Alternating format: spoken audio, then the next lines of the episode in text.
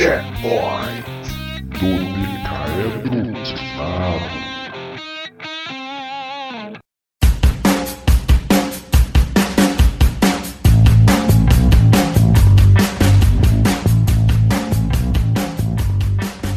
O que esperar da 11 e última temporada de The Walking Dead?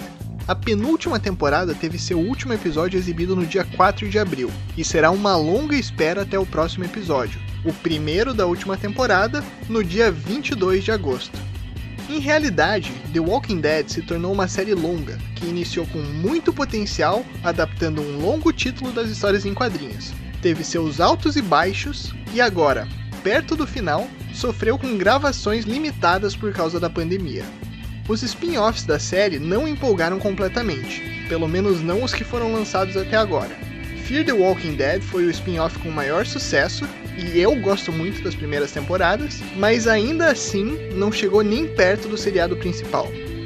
World Beyond, que se propôs a apresentar uma nova perspectiva com um salto temporal e uma comunidade mais avançada durante o apocalipse zumbi, não empolgou e tem recebido críticas bastante negativas.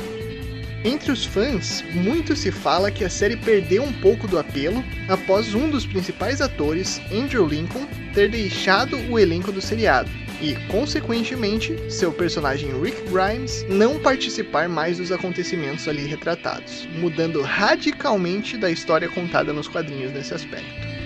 Ultimamente, o foco deixou de ser um mundo pós-apocalíptico repleto de zumbis e passou a ser o relacionamento dos personagens e isso levou a uma mudança no ritmo do seriado. A cada episódio, há um aprofundamento das histórias de um ou dois personagens, o que adiciona uma certa profundidade a eles, mas a crítica frequente é de que essa abordagem abandonou completamente a linha da história principal. Isso pode ser devido às filmagens, que foram interrompidas por causa da pandemia, e eles teriam sido obrigados a filmar com grupos menores. De certa forma, o seriado tem se apoiado nas grandes atuações dos atores, como foi demonstrado na season finale dessa décima temporada, is Negan, que contou com uma impecável atuação de Jeffrey Dean Morgan, mostrando como Negan se tornou o Negan.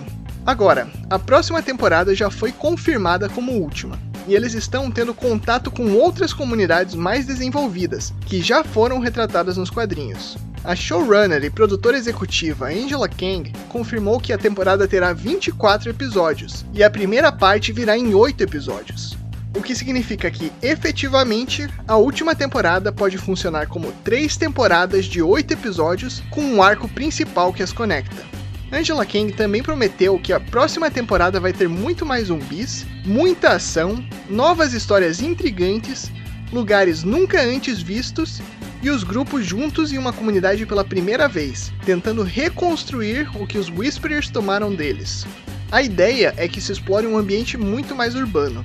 Apesar de ser a última, essa temporada definitivamente não vai acabar com o universo The Walking Dead. Ela deve fazer a ponte entre o seriado principal e os filmes que mostrarão o que aconteceu com Rick Grimes. E não podemos esquecer que Fear the Walking Dead continua, assim como o novo spin-off que será apresentado em breve, com Daryl e Carol, que vai se passar após a 11ª temporada, e Tales of the Walking Dead, outro spin-off que vai aprofundar a história de personagens novos ou já existentes.